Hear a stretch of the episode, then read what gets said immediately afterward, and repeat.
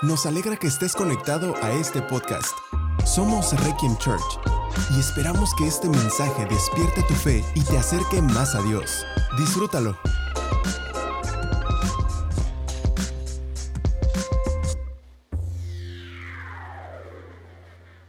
Verso 1 dice, yo, Pablo, elegido por la voluntad de Dios para ser apóstol de Cristo Jesús, escribo esta carta al pueblo santo de Dios en Éfeso, fieles seguidores de Cristo Jesús.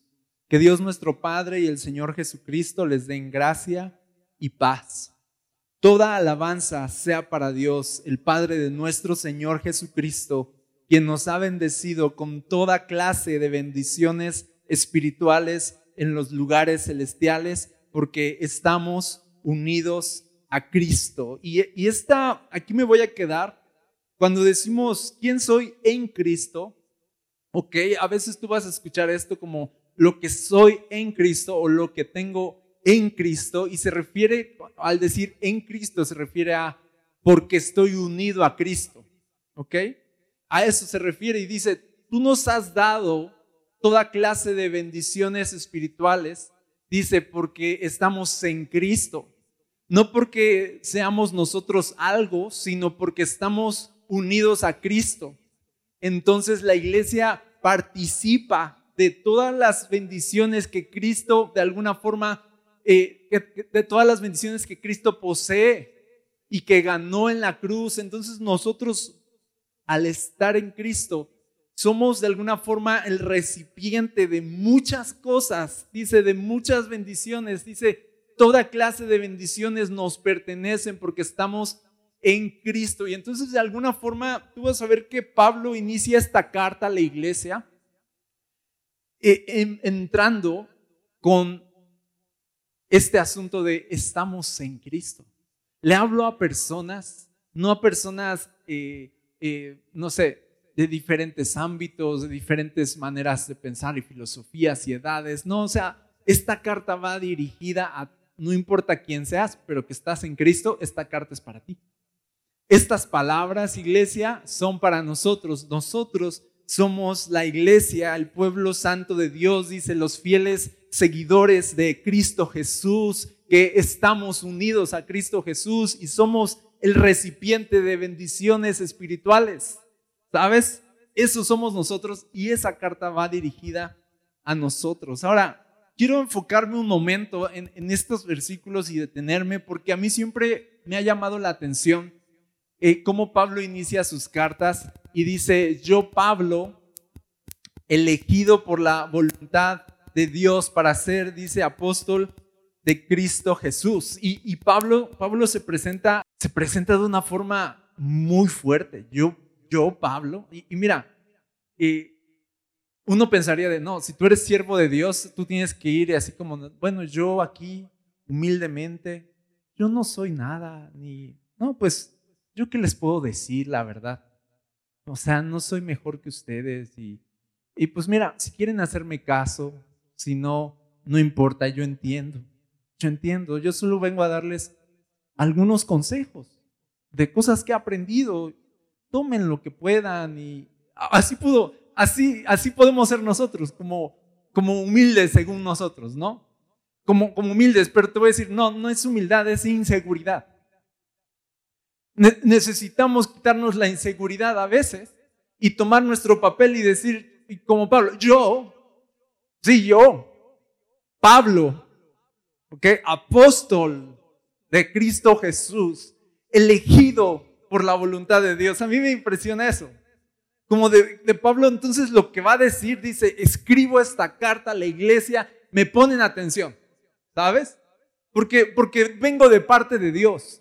¿Sabes? Porque son las palabras de Dios, porque vengo a hablarles vida, porque vengo a hablarles cosas espirituales que Dios ha destinado para ustedes, el pueblo santo escogido por Dios también. Dice, yo soy esa persona, yo soy ese recipiente que Dios quiere usar para hablarles. Y entonces Pablo, Pablo toma su lugar, Pablo toma su papel, y porque Pablo toma su papel y toma su lugar con toda seguridad y con toda la fe que Dios le da, es que entonces Pablo puede hablar con autoridad Y es que entonces Pablo se pone en la posición de poder ser usado por Dios porque Dios no va a usar tu falsa humildad. Dios va a usar cuando te plantas en la seguridad de yo estoy unido a Cristo, Él me eligió y cuando tú te plantas en todas las cosas que Jesús ganó para ti y te plantas en la elección que Jesús eh, hizo sobre tu vida y te plantas ahí, tú estás honrando al plantarte en quién eres, estás honrando lo que Jesús ganó. Jesús te ganó ese lugar. Jesús nos ganó un lugar en su mesa. Jesús nos hizo su iglesia. Jesús nos hizo suyos. No podemos venir y decir aquí humildemente nosotros. O sea, no. Dice, yo soy Pablo, elegido por Dios, apóstol de Jesucristo, y ustedes son la iglesia, elegidos por Dios, los fieles seguidores de Jesús que están unidos a Cristo Jesús. No les está, no les estoy hablando a cualquier persona, así como Pablo se planta en la seguridad de su llamado, quiere poner seguridad en la iglesia y decir de, hey, hey, hey, arriba esas caras, arriba esos rostros, aquí no andamos con vergüenzas ni timidez porque somos la iglesia, hemos sido bañados con la sangre de Jesús, el nombre de Cristo está en nuestro corazón. Él nos vio, Él nos amó, Él nos escogió. Esa muerte en la cruz fue a nuestro favor, como para que nosotros vengamos así de, oh, sí, no, yo no soy nada. O sea, no. Eh, eh, así empieza esta carta, así como de, a ver, vamos a hablar aquí las personas que entendemos el llamado que hay para nosotros, que entendemos quién es Jesús, que entendemos lo que Él hizo, que entendemos que esto no es cualquier cosa. ¿Verdad, iglesia? ¿Verdad que esto no es cualquier cosa?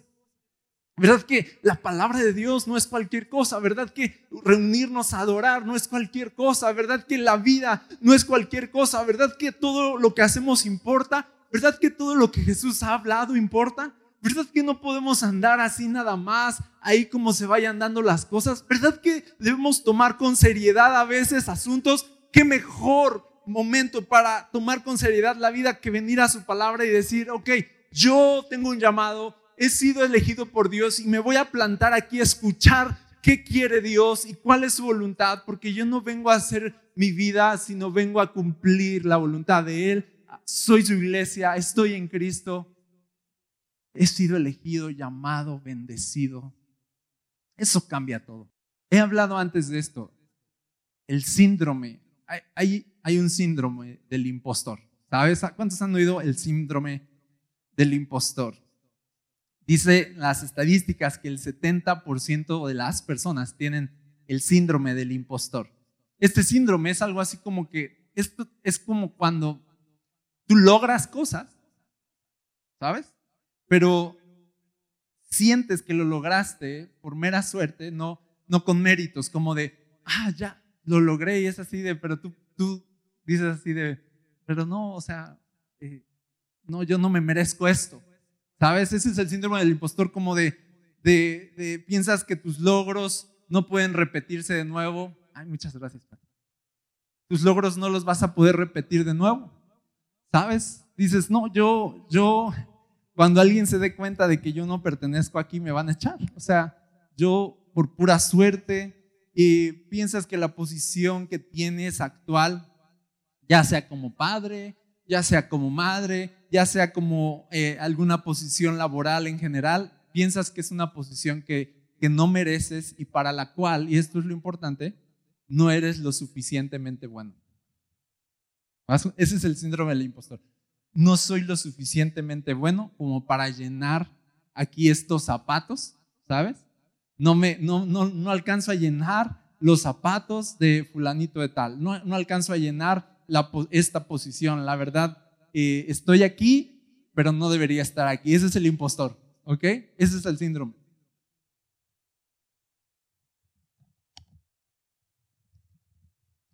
Ahora, Dios nos ha dado una posición ante Él. ¿Ok?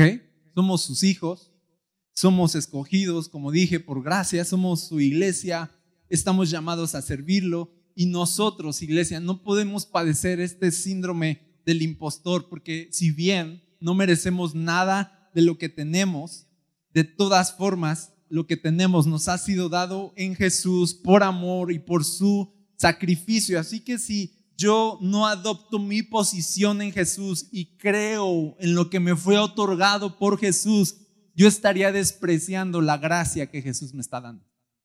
¿Ok? Estaría despreciando si yo no adopto mi posición. Necesito creer quién soy en Jesús y vivirlo sin disculparme. Lo voy a repetir, necesito creer quién soy en Jesús y vivirlo sin disculparme, sin, sin reparo. Yo soy Pablo, elegido por la voluntad de Dios, apóstol de Jesucristo. Suena, cualquiera aquí en la cultura diría, perdóneme usted, su santidad el Papa.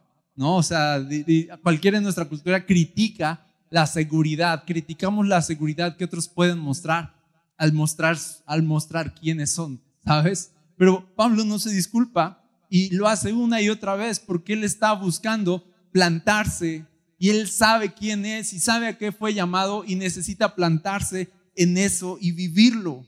Iglesia, sabes, hemos sido demasiado tímidos como cristianos. Hay mucho en nosotros que nos fue dado en Jesús y te voy a decir, no lo hemos explotado todavía. Y de aquí se desprende todo, en tu vida, en la iglesia, de saber quiénes somos en Jesús, se va a desprender todo lo que vamos a hacer. Déjame ponerte un ejemplo. ¿Sabías que cuando una persona enfrenta cualquier problema, cualquier situación, hay un análisis que la mente hace, es imperceptible, no, no, no, no lo planteas así, pero siempre que hay un problema, una situación, algo que arreglar, algo que decir, algo que solucionar, la mente rápido, o sea, sin darte cuenta, hace un análisis y, se, y la mente hace tres preguntas. Tú dices, no, yo no me hago ninguna pregunta, así te haces tres preguntas, sin darte cuenta. Estas son las preguntas que te haces cuando hay un problema. La primera pregunta es, ¿cuál es el problema? ¿Ok? La segunda pregunta que, que te haces es, ¿quién soy yo? Y la tercera pregunta que te haces es, ¿qué debería hacer para resolver este problema? Todos hacemos ese análisis sin darnos cuenta. Ahora, la primera pregunta es, ¿cuál es el problema? Esa es, la pregunta más sencilla. Identificar el problema es sencillo. ¿Sabes? Todos somos expertos en identificación de problemas. ¿Sí o no? Sabemos cuál es el problema. Pregúntale a cualquier persona, ¿cuál es el problema? El gobierno. El gobierno es el problema. No, lo que está mal. Y es bien fácil llegar a una organización, ¿verdad? Y empezar a decir, esto está mal, esto está mal, esto no debería ser así, ah, yo pienso diferente aquí. Y, somos muy buenos identificando y contestando la primera pregunta, ¿cuál, ¿cuál es el problema? ¿Ok? Pero la segunda pregunta, ¿quién soy? ¿Quién soy yo?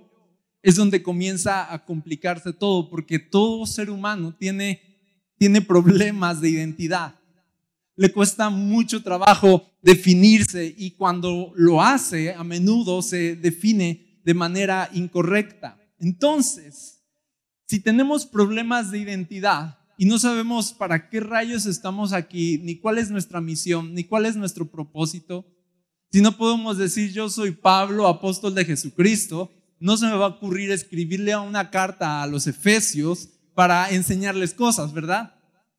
Si yo tengo problemas de identidad, voy a ver el problema y después la segunda pregunta, ¿quién soy? Me voy a atorar. Y entonces de ahí que hay mucha gente viviendo con indiferencia ante los problemas que hay a su alrededor, con indiferencia a los problemas que otros tienen. No somos buenos identificando problemas, pero no somos buenos involucrándonos en los problemas para resolverlos. Y tú vas a decir, ¿por qué? ¿Te falta interés? ¿Te falta amor? Te voy a decir, te falta identidad.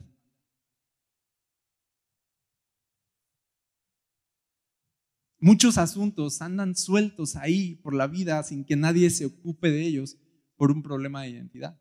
Aquí en México, nuestra, cultura es como de a mí que me importa.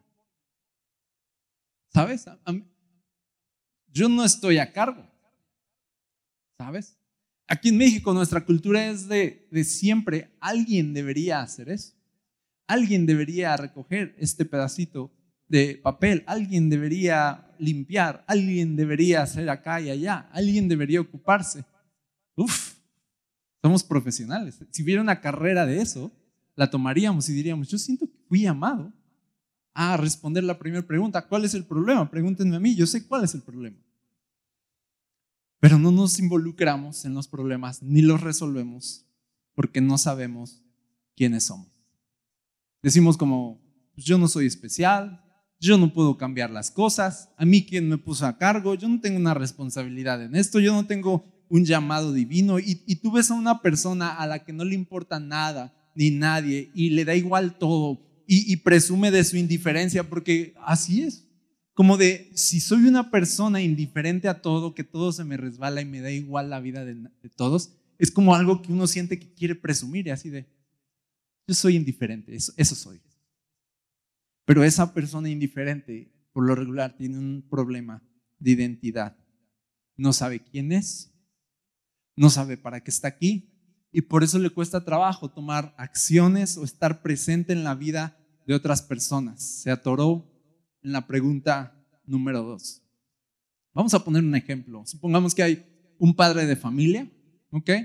Y, hay un problema en casa. Vamos a suponer que sus hijos están mm, peleando mucho o están hiriéndose todo el tiempo y, parece que se están dejando de amar y, no se cuidan entre ellos. Entonces, eh, ¿cuál es el problema en esta situación? pues el problema es que los niños están peleando mucho y no se aman. Ok, súper bien. ¿Quién soy? Se preguntará ese padre. Porque la segunda pregunta que nos hacemos no es ¿qué hago? No, ojalá fuera así, pero no es así. La segunda pregunta no es ¿qué hago? La segunda pregunta siempre es ¿quién soy? Porque antes de tomar acciones, primero debo verificar si me incumbe o no el problema. O si soy, fíjate, la persona correcta para resolverlo. Si yo veo que no me incumbe, si yo digo, yo no soy la persona correcta, no tengo las herramientas para resolver este problema, ¿qué voy a hacer? Voy a identificarlo, pero lo voy a dejar ahí.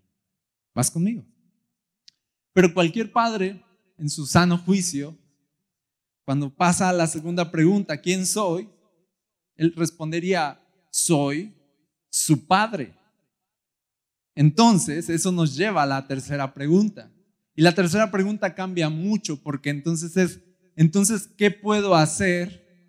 Ya no es para resolver el problema, sino fíjate, es, ¿qué puedo hacer como padre? ¿Verdad? Oh, es diferente.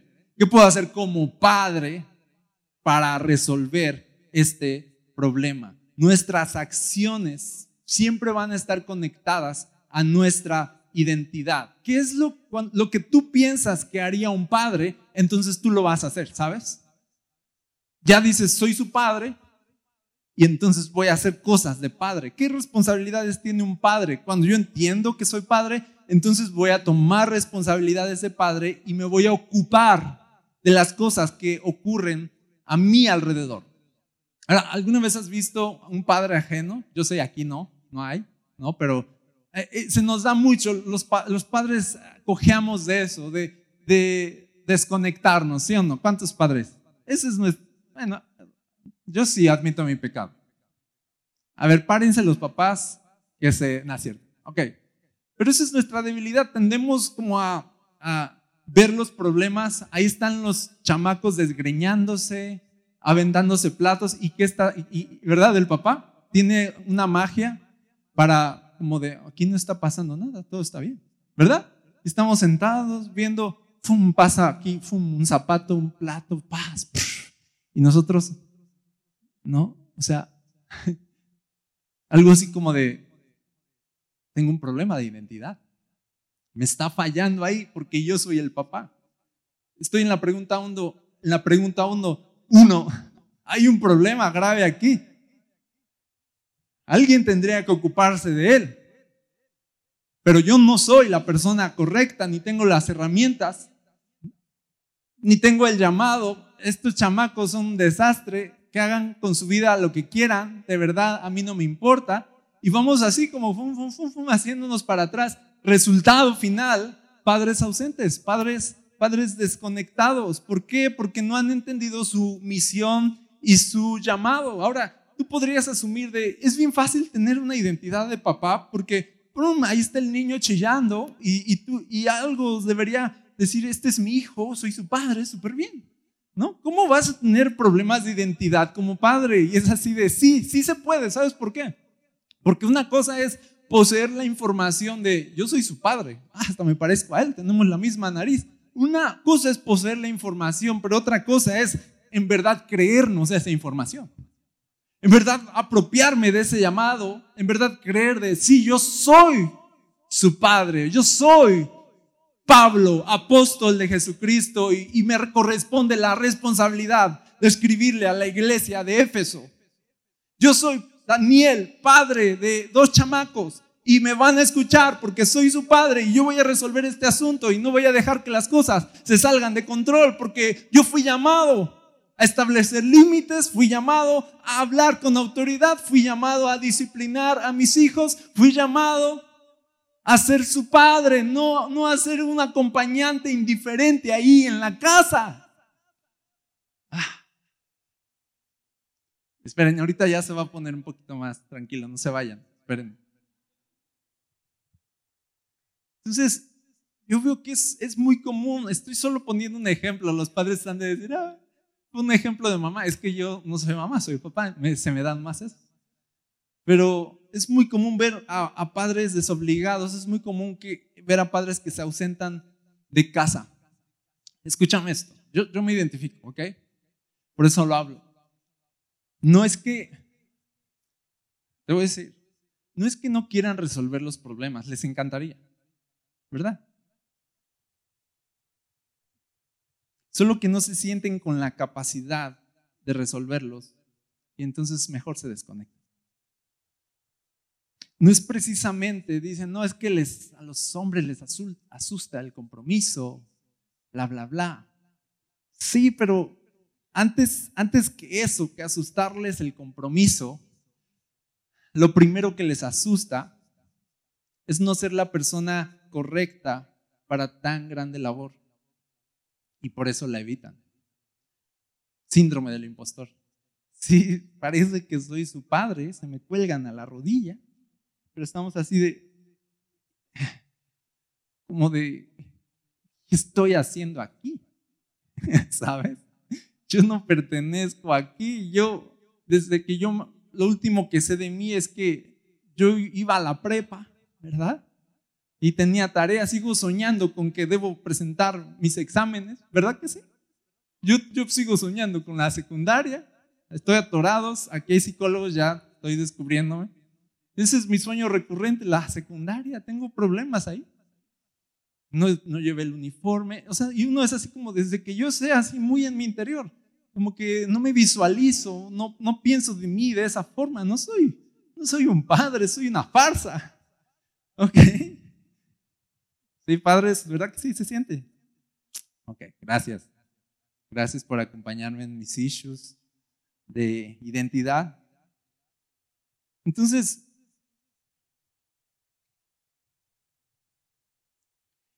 En el fondo, yo les digo a todos, en el fondo no hay padre que no quiera ser mejor, en verdad, que quiera hacer las cosas bien, pero la realidad es que no encontramos a veces la motivación o la valentía para intervenir de manera importante en la vida de nuestra familia, todo porque no nos sentimos padres. Seguimos pensando de nosotros de manera incorrecta.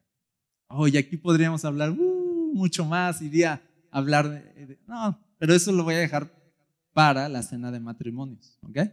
No falten, ahí, ahí sí voy a tirarle a las mujeres también, ¿ok? Lleven a sus esposas así de, no, ya me tocó baño a mí, te toca baño a ti, y la llevas a la fuerza, ¿ok?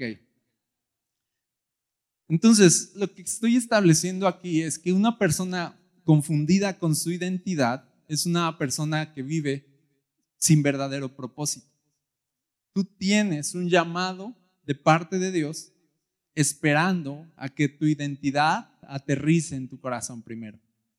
Pablo no podía ser Pablo hasta que entendiera que era escogido, llamado por Dios para ser apóstol. Si no, Pablo no hubiera hecho lo que hizo, ni hablado lo que habló, y, y simplemente su vida habría carecido de todo sentido. Pero Pablo tiene clara su identidad y entonces cuando tienes clara tu identidad, tienes clara tu responsabilidad. ¿Cuál era su responsabilidad?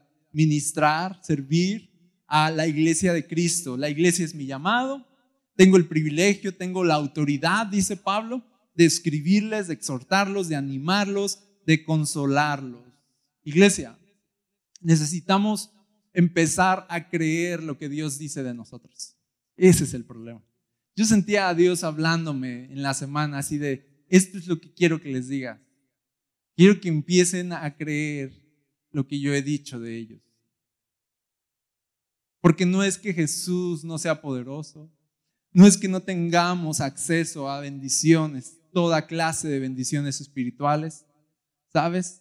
No es que, no es que Dios sea malo o indiferente, no, Dios está con todo por nosotros el problema es que nosotros eh, eh, seguimos batallando con inseguridad y problemas de identidad. Por más que nos digan, estás en Cristo, escogido por Dios, amado desde antes de la fundación del mundo, tienes un propósito que va más allá de este mundo. No, tú no naciste para esto, tú naciste para cosas más gloriosas y de, y de suprema importancia y, hasta que no empecemos a entender y vislumbrar todo lo que Dios ve y, y cómo Dios nos ve a nosotros, vamos a vivir siempre a medias, vamos a vivir siempre aquí solamente en este mundo, desperdiciando nuestra vida y desperdiciando lo que Cristo ha depositado sobre nosotros y que es de supremo valor y viviendo para otras cosas, para otras causas que no son Cristo Jesús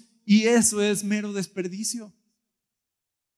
La identidad que Dios quiere que, que, tengas más clara es, eres, eres su hijo. Eres llamado, eres escogido. No estás aquí para gastar aire, no estás aquí nada más porque sí, Dios te trajo aquí y estás aquí con un propósito y necesitas empezar a creer ese propósito y abrazar tu identidad de hijo de Dios y entender que hay más que puedes hacer si estás unido a Cristo. ¿Quién soy en Jesús? Esa pregunta, ¿sabes? ¿Cuál es el problema? Pues este, este, este, ok. ¿Y quién eres en Jesús? Oh, si, si uno responde bien eso. Entonces lo tercero, ¿y qué puede hacer una persona llena de Jesús para intervenir en su familia, para intervenir en los problemas, para intervenir en su comunidad, para intervenir en su ciudad, para intervenir en cualquier cosa que ocurra a su alrededor. Eso cambia todo. ¿Vas conmigo?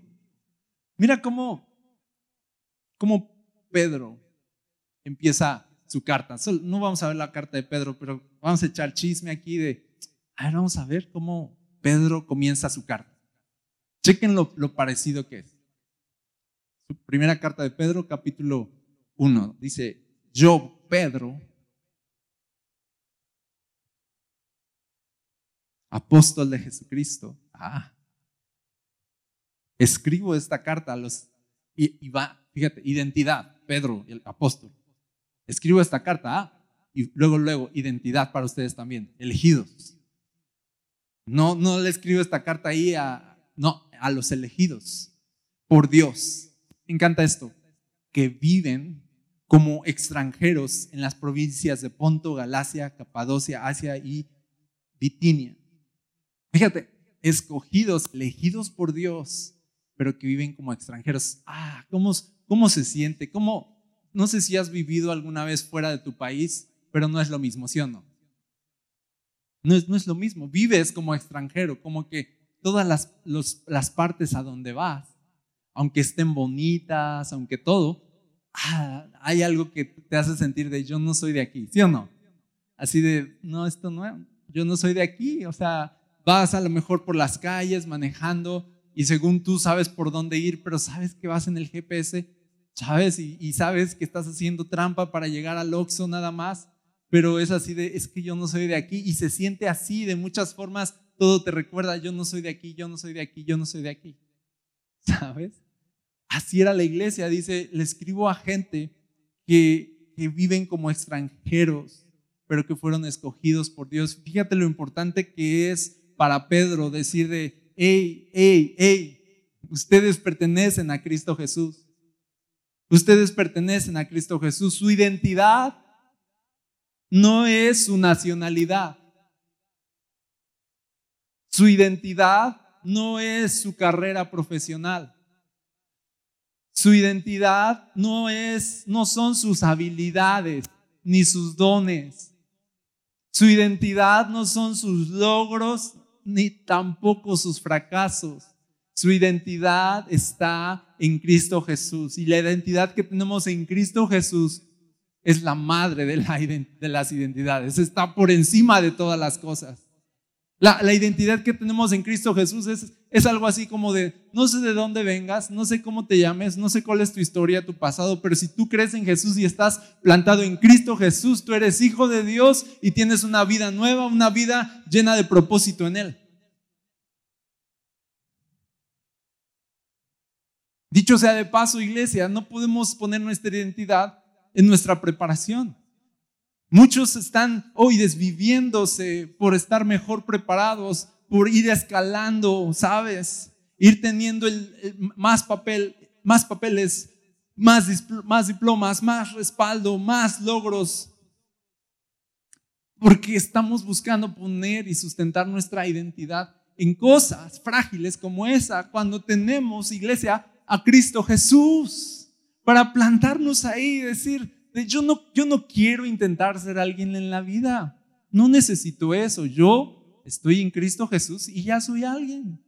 Ahora, qué diferente es alguien que sustenta su identidad en Cristo Jesús y luego hace cosas. Claro que va a hacer cosas buenas, ¿sabes? De valor. Pero alguien que está batallando con inseguridad y no sabe quién es. Entonces, y se va así a buscar identidad en otros lados que no es Cristo Jesús va a arruinar su vida. Se va a decepcionar, se va a frustrar. Jesús quiere que creamos lo que Él dice de nosotros y lo que Él nos ha dado para que en una identidad firme en Él nos levantemos y vivamos la vida. Me acuerdo mucho del pueblo de Israel, porque cuando el pueblo de Israel salió de Egipto, Dios los libera, ¿te acuerdas? Y, es bien chistoso porque Dios los saca geográficamente de Egipto para llevarlos a la tierra prometida, ¿ok? Pero los saca de Egipto, pero Egipto seguía en sus corazones todo el tiempo.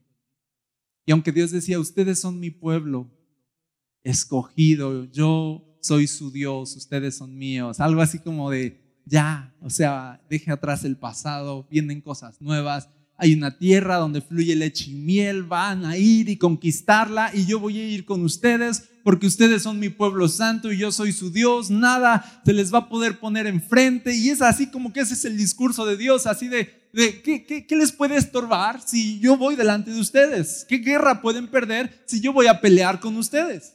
¿Qué puede salir mal si yo voy a ir con ustedes siempre? Ese era como de ustedes son mi pueblo, son mi pueblo, son mi pueblo, son mi pueblo. Y entonces ahí va Israel de, va, va, va, va, va, va, sí, somos su pueblo, somos su pueblo, pero cuando llegan a la tierra prometida y, ven a los gigantes que, viven ahí, dice que ellos, fíjate, un problema de identidad fuerte, dice que ellos empezaron a verse a sí mismos como si fueran langostas, como si fueran saltamontes, y, y, traen un reporte y dicen, ¿sabe qué? Nos retachamos.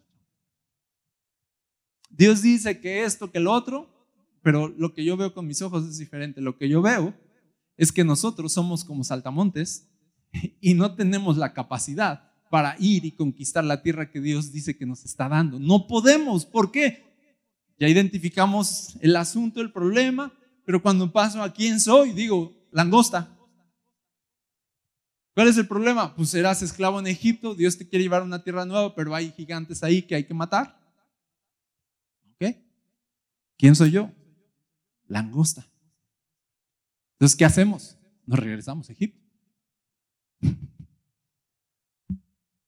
Y uno le da risa esto de Israel, como de, oh Israel, oh Israel. Yo, yo cuando leía, desde, desde chico, leía las historias de Israel y decía, otra vez, ahí van. Y cuando Dios les decía, son un pueblo terco, de verdad, terco, ¿hasta cuándo? Yo decía, sí, sí es cierto Dios, o sea, diles duro porque no es posible, ¿no? Y ahora que nos ve a nosotros, digo así de, ah, ya entendí. No, Dios no nos quiere contar historias para entretenernos. Así de, fíjense, les voy a contar un chisme. Mi pueblo terco se llama esta historia. Y entonces, a ver, échale, échale, vamos a leer, oh, sí. Es así de, Dios nos quiere contar estas historias porque quiere contarnos nuestra propia historia. Y decir al final como, ok, ahora, ¿no te recuerda a alguien? ¿Sabes? Eso es, ¿Te identificas? Y la verdad es, la verdad sí. Todo el tiempo estamos minimizando lo que somos en Jesús. Aunque Jesús diga así lo máximo, nosotros, no importa, yo soy mexicano, ¿sabe? O sea, no. Gracias Jesús, pero no somos lo que tú crees. Y a veces así yo pienso que oramos en silencio a Dios y decimos como, Dios dice, te amo y te voy a bendecir y en silencio nos sentimos impostores aquí como de, pues quizá amarás al de acá atrás, pero tú y yo sabemos que yo no soy esa persona digna de ti, digna de recibir nada. Soy un impostor. Y así nos vivimos la vida. Y eso es lo que el enemigo ha estado haciendo en la iglesia. Minimizando todo lo que Jesús dice de nosotros. Veo a México y digo, ah, México, lindo y querido. Veo a México y veo que el enemigo ha estado minimizando a los mexicanos, ¿sí o no? Eso, eso es nuestra cultura, es como de, mira, o sea, todos la van a armar, tú no. ¿Sabes? Es de tú no, tú eres mexicano, recuerda. Ese es el diablo. Porque si los mexicanos por un momento hiciéramos honor a nuestro himno nacional y al grito de guerra tomáramos las armas, ¿sabes? E hiciéramos rugir el cañón, dice, entonces la tierra temblaría. ¿Sabes? Ahora, no, necesitamos ser mexicanos patrióticos para saber de, ese es el llamado de la iglesia. Jesús está levantando para hacer una revolución de salvación de su reino viniendo y la iglesia se tiene que levantar con él y tomar armas espirituales y seguirlo hasta el fin del mundo porque tenemos un llamado, iglesia. Te voy a decir, Tú eres la iglesia, yo soy la iglesia, te voy a decir cuál es nuestro llamado. Nuestro llamado es poner de cabeza este mundo. En verdad, en el buen sentido, en verdad. Tenemos un llamado, influir. Tenemos un llamado, ser luz aquí. Tenemos un llamado, ser sal. No estamos aquí para ser el clásico mexicano quejumbroso que le echa la culpa al presidente, a los gobernadores. ¿Y ellos qué? Ellos no pueden resolver nada. O sí, van a acabar con la maldad. No van a acabar con nada. Pero si nosotros respondemos a la segunda pregunta, ¿cuál es el problema? Crimen, oscuridad, pecado en la nación. ¿Y qué está haciendo el gobierno? Ah, estamos contestando mal la segunda pregunta. No, no, no, no, no, no. ¿Quién eres tú? Pues yo qué, yo no le hago daño a nadie, voy a mi trabajo, trabajo honradamente. Ah, o sea, nada, nada, no eres nada. Solo te ocupas de ti mismo. Esa es tu identidad. Una identidad basada quizá en que muchos de niños siempre nos decían, tú vete para allá. No, cállate, tú no opines, tú no esturbes. Y, se nos metió la idea y la identidad de, ¿qué? pues yo aquí no voy a hacer nada. Pero si contestamos bien, iglesia, la segunda pregunta, ¿quién soy? Es, somos la iglesia. Elegidos por Dios, escogidos por gracia, lavados con la sangre de Jesús, llenos del Espíritu Santo y de poder Yo respondo bien esa pregunta. La tercera pregunta es, ¿y qué debería hacer la iglesia para intervenir en la decadencia de su país, en la decadencia de este mundo? Y entonces veríamos una iglesia no religiosa, no veríamos una iglesia no acomodada, sino veríamos una iglesia activa. Veríamos una iglesia peligrosa. Veríamos una iglesia que se planta y dice, yo soy Pablo, apóstol de Jesucristo, y háganse para allá que les voy. Yo soy la iglesia llamado a influir, llamado a hacer la diferencia, llamado a vivir en santidad, llamado a mostrar a Jesús y su gloria donde quiera que voy. Y, nos plantamos en esa identidad y que se cuiden las tinieblas.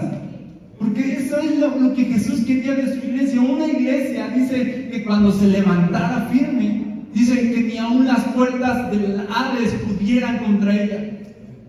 La iglesia está llamada a conquistar absolutamente todo lo que se le pare enfrente y te voy a decir, pero necesitamos dejar de ser tímidos y acomodarnos, necesitamos dejar de pensar de nosotros mismos tan pobremente y necesitamos empezar a agarrar nuestra identidad que hay en Jesús y decir, estamos aquí para alguien más, para algo más.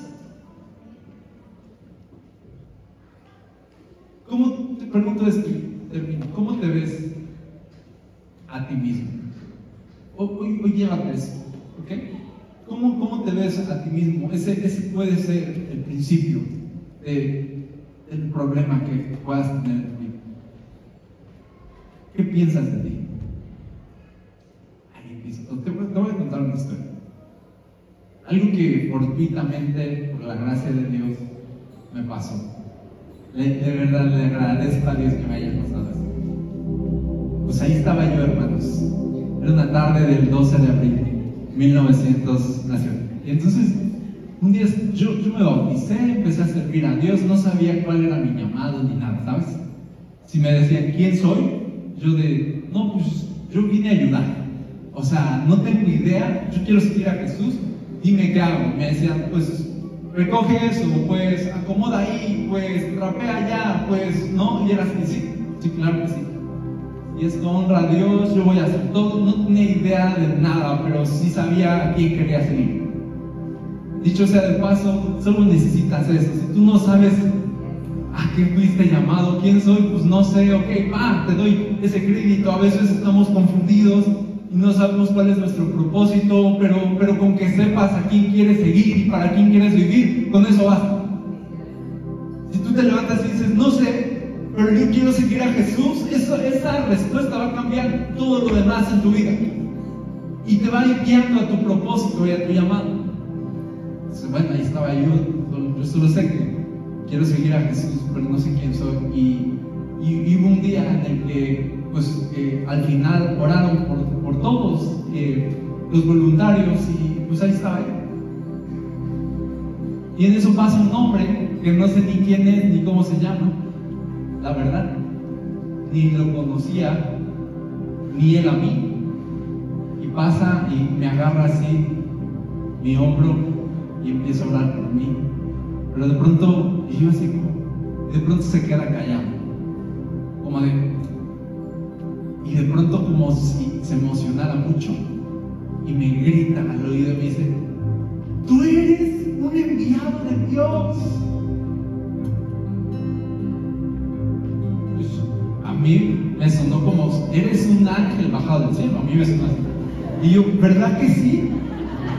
Todo este tiempo lo había sentido así, ¿sabes? No me sabe la comida. Siento una ansias por volar. No, es cierto, no, se olviden, borren eso. Pero entonces, pero la verdad, escucha, sí me sonó algo así de, ¿qué? Yo me puse a llorar y me dice, ahora a partir, a partir de ahora debes adorarlo en espíritu y en verdad. Y yo, eso marcó mi vida. Porque no tenía idea de lo que me estaba diciendo. Pero yo dije, yo, yo estoy aquí para servir a Dios y para adorarlo con mi vida. Así que ya fue esto. Yo vine aquí con un propósito que viene de Él y lo voy a cumplir. Adiós a mis propósitos, adiós a mis sueños. Y desde ese día empecé a ayunar más, a orar más, a leer más, así como de, ok, me voy a preparar, porque cuando tú empiezas a entender de, ok, ok, no soy solo cualquier persona, soy hijo de Dios, llamado por Él, ¿sabes? Soy, soy la iglesia, soy recipiente de su Espíritu Santo, todos aquí, estoy hablando de todos aquí, todos somos enviados de Dios, todos somos llamados por gracia para ministrar delante de Él y marcar una diferencia en nuestro país, en nuestro mundo. ¿Vas conmigo? Entonces, yo me empecé a plantar en eso y tú ves que mi vida cambió. Empecé a tomar otras decisiones así de, ¿esto haría un enviado casi ángel de Dios? ¿No?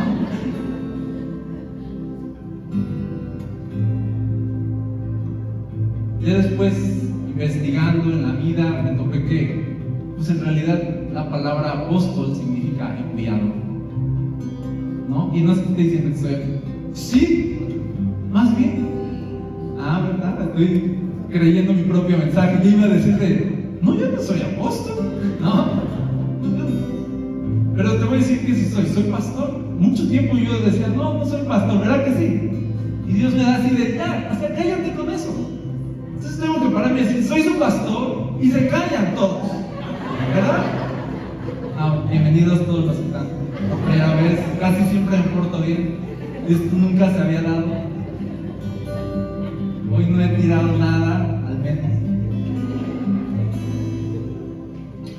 Pero a veces, fíjate, te voy a decir algo. Por estar pensando que no soy pastor, he perdido muchos años. ¿Verdad?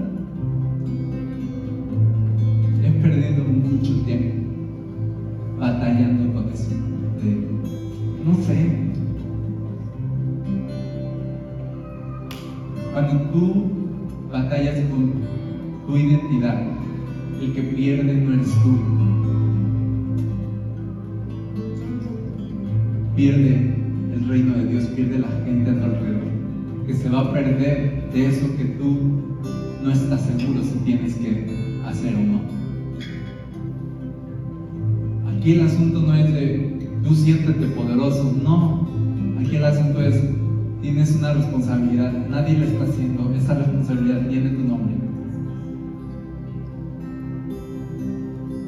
Y hasta que entiendas que fuiste llamado, que tienes la autoridad para tomarlo en el nombre de Jesús, ese llamado, ese problema iba a ser. tienes un llamado ahí, tiene tu nombre, tiene tu cara, se parece a ti, ¿verdad?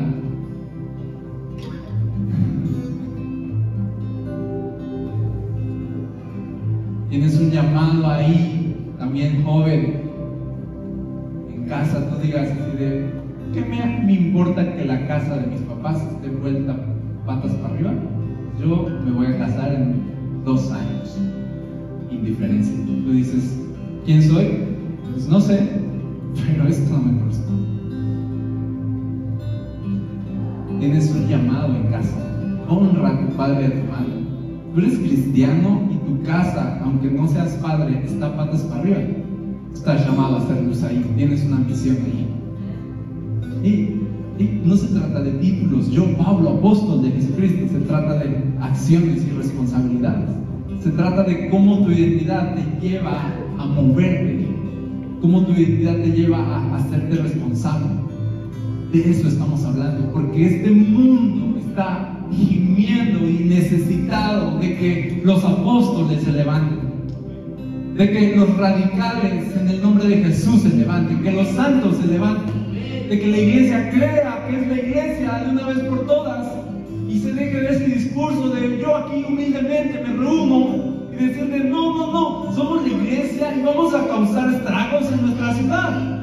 Con permiso, con permiso, sino con permiso. No vamos a pedir permiso.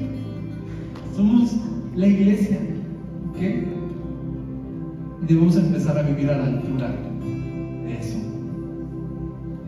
Quiero terminar. Ah, no, ya, ya, ya, voy a terminar. Ya. Quiero darles un aviso. Vamos a orar, ¿vale? Cierra tus ojos ahí. Señor. Tú nos escogiste, tú nos salvaste, nos diste tu espíritu. No queremos desperdiciar todo eso fuera real. Queremos, Jesús, vivir a la altura de ese llamado. Saber que somos tu iglesia, escogidos y llamados a poner de cabeza el mundo. Llamados a ser luz y sal, a hacer la diferencia. No menos, no menos. Jesús, líbranos de que en esta generación seamos una iglesia pasiva, adaptada, cómoda. No, Jesús, no, no. Por favor, queremos ser la iglesia peligrosa, la iglesia que, que con palabras confronta, que con palabras despierta, agita el aire, la, la iglesia que toma armas espirituales, la iglesia que vive para la gloria de Dios, no para sí misma.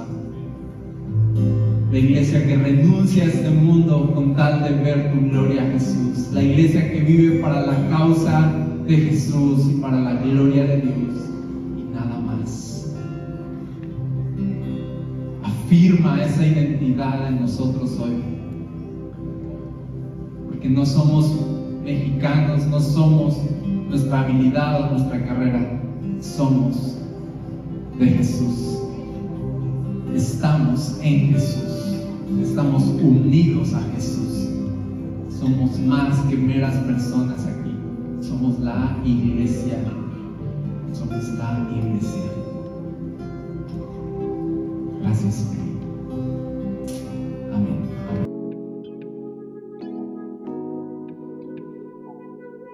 Gracias por conectar con nosotros. Si deseas más contenido como este, encuéntranos como Requiem Church en redes sociales o visita nuestro sitio web requiem.church. Oramos para que en donde quiera que estés, Dios siga trayendo ánimo y esperanza a tu corazón. Dios te bendiga.